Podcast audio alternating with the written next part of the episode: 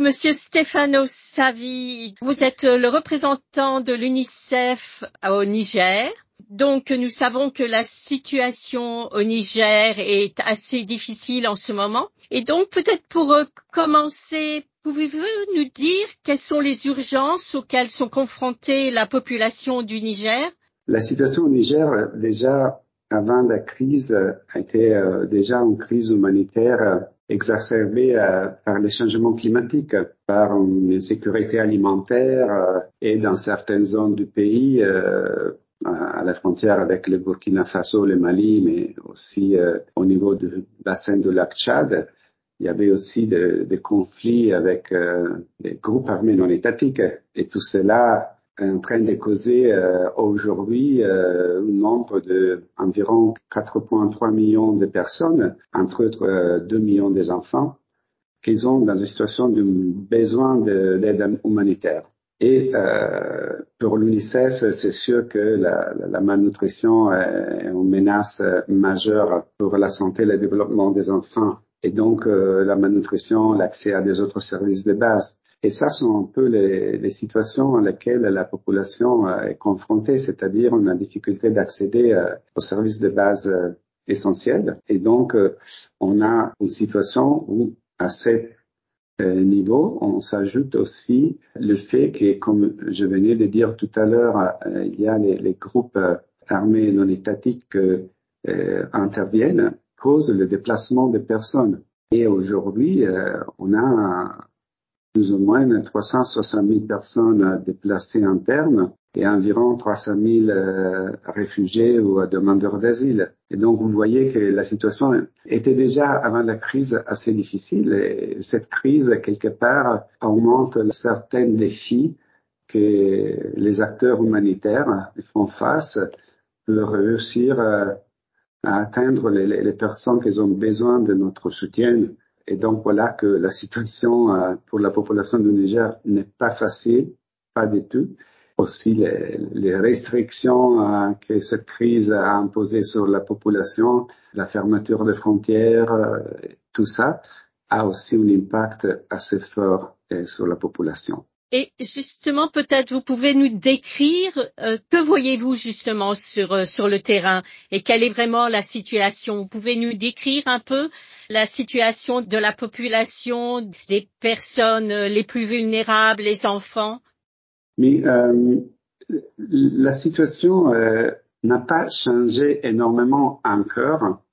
C'est-à-dire que l'impact des sanctions sont en train de d'arriver maintenant avec les frontières qui sont fermées et sans avoir un couloir humanitaire qui permette à tous les acteurs humanitaires de faire arriver les supplies, la partie un peu d'approvisionnement, euh, que ce soit en médicaments, que ce soit en, nourriture, que ce soit euh, tous les, approvisionnements, ils sont bloqués à la frontière. Et donc, c'est là, bien sûr, risque d'avoir un impact dans les prochaines semaines parce qu'aujourd'hui, on peut encore compter sur euh, qu'est-ce qu'on avait dans nos entrepôts. Mais les entrepôts, ils vont se vider bientôt. Donc, euh, on a besoin de la création de cette couloir euh, qui réouvre les frontières aux besoins humanitaires. Et donc, euh, cela a un impact mm, sur les services essentiels de base comme la provision de solutions à la malnutrition, de médicaments, de traitements, d'accès à,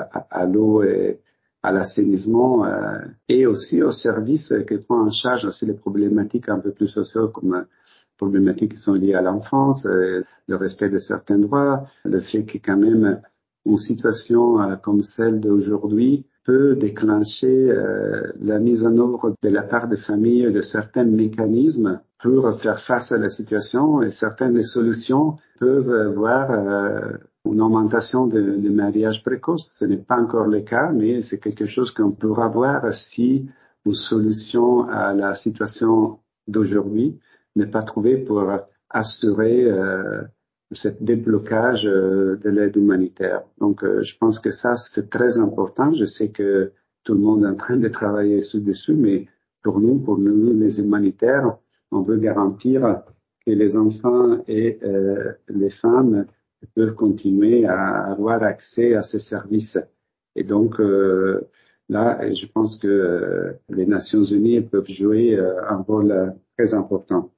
Et euh, pour l'UNICEF spécifiquement, nous, on a des supplies, on a des entrants qui ils sont euh, bloqués à, la frontière avec le Bénin. On a des autres, des vaccins qui sont euh, dans notre entrepôt principal à Copenhague, nous attendons seulement l'ouverture des frontières de l'espace aérien pour permettre à tous ces vaccins, à tous ces supplies d'arriver au pays et de permettre à l'UNICEF de continuer la, provision des services.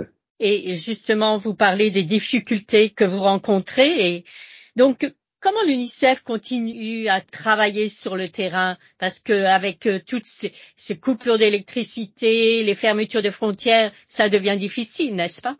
La fermeture de frontières, ça devient difficile en ce qui concerne l'accès à les différents euh, médicaments, à les produits euh, pour répondre à la malnutrition.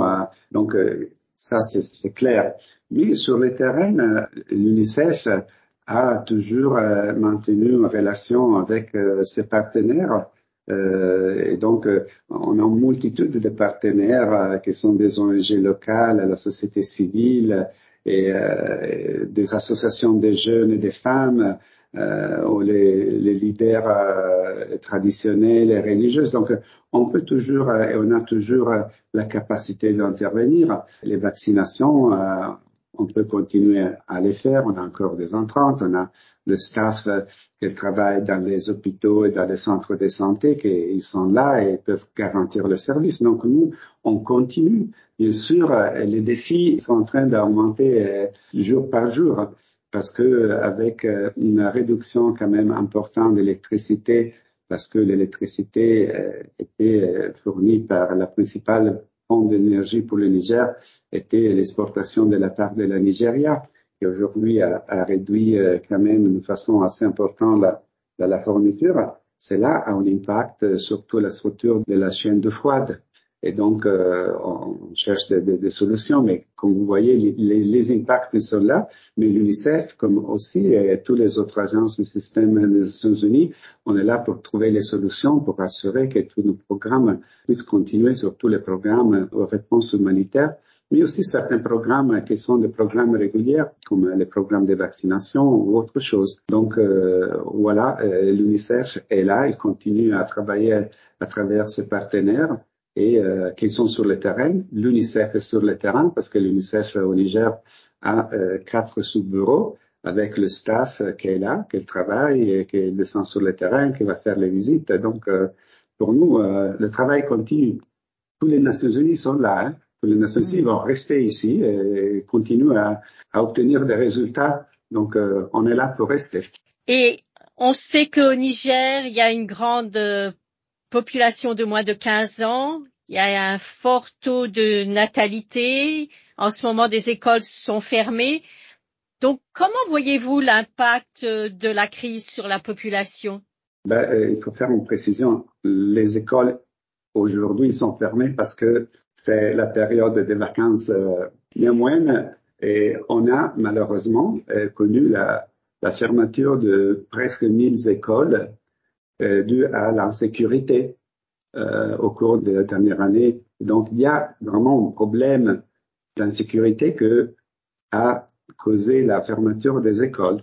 Donc, en principe, on a la rentrée scolaire euh, au début du mois d'octobre et on est en train de se préparer. Bien sûr, on a besoin aussi de différents intrants pour garantir cette activité. Et donc, on espère que les frontières vont bientôt ouvrir, mais on est là, on cherche toujours de, de, de travailler, de se préparer pour la rentrée scolaire. Donc, on a la confiance que cela, ça, ça, ça passera peut-être pas au niveau euh, espéré en termes de soutien euh, euh, mais euh, je pense que la rentrée scolaire sera là et que les enfants vont rentrer à l'école.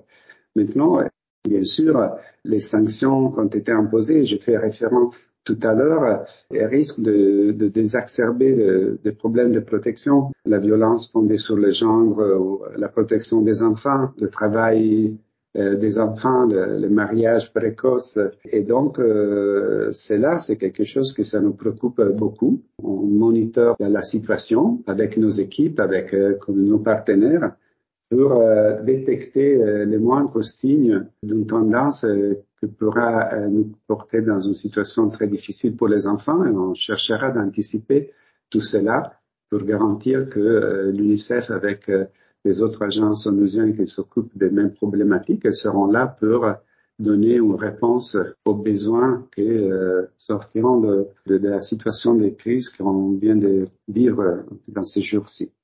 Peut-être en dernière question, quels sont les besoins immédiats de l'UNICEF?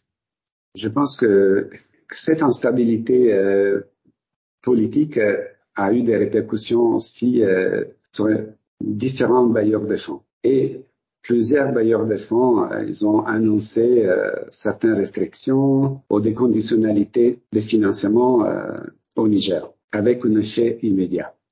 Bon, c'est là clairement, on doit respecter les décisions des bailleurs de fonds et donc cela pose un problème d'avoir les ressources financières suffisantes pour faire face aux situations qui sont en train de se créer et d'augmenter la vulnérabilité des populations avec une augmentation des fonds humanitaires. Donc l'UNICEF en 2023 et pour 2023 avait lancé son appel qui est élevé à plus ou moins 72 millions de dollars, mais avec un déficit énorme. Mais ça, c'est la situation euh, qu'on peut dire de tous les, les agences onusiennes qui s'occupent d'humanitaire.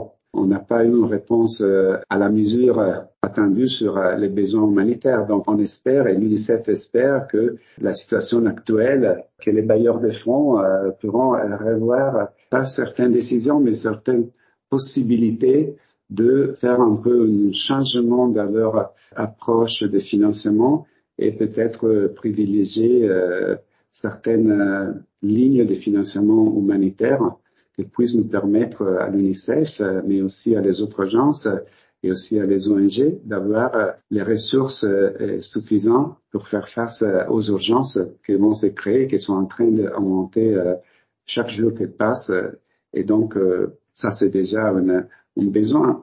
L'autre besoin est qu'on fait un appel à tous les partis un peu politiques qui sont impliqués dans la situation actuelle euh, de garantir euh, l'accès humanitaire et aux entrantes, c'est-à-dire réouvrir les frontières pour euh, les entrants humanitaires, pour réouvrir le ciel, pour réouvrir l'espace aérien, pour permettre que les acteurs humanitaires et tous les, soutiens logistiques nécessaires puissent arriver au Niger pour répondre aux besoins. Donc ça sont un peu les, les, deux appels, un peu au côté financier, mais l'autre côté vraiment c'est réouvrir les frontières pour tout ce qui est, humanitaire, parce que cela nous permettra vraiment de faire la différence sur le terrain. Comme vous le savez, euh, le 19 août est la journée de l'aide humanitaire. Est-ce que vous auriez un, message? Je pense que vraiment euh, euh, l'ouverture à, l'espace humanitaire, qu'elle soit à travers l'ouverture des frontières de, l'espace aérien, et qu'elle soit à travers un, soutien financier adéquat pour les besoins. C'est ça. J'espère que les bailleurs de fonds, que les politiciens qui sont en train de négocier, de discuter, de voir un peu euh, l'impasse aujourd'hui au Niger, puissent vraiment euh, arriver à obtenir euh, cette ouverture et cet euh, soutien pour tous les acteurs humanitaires qui opèrent dans le pays.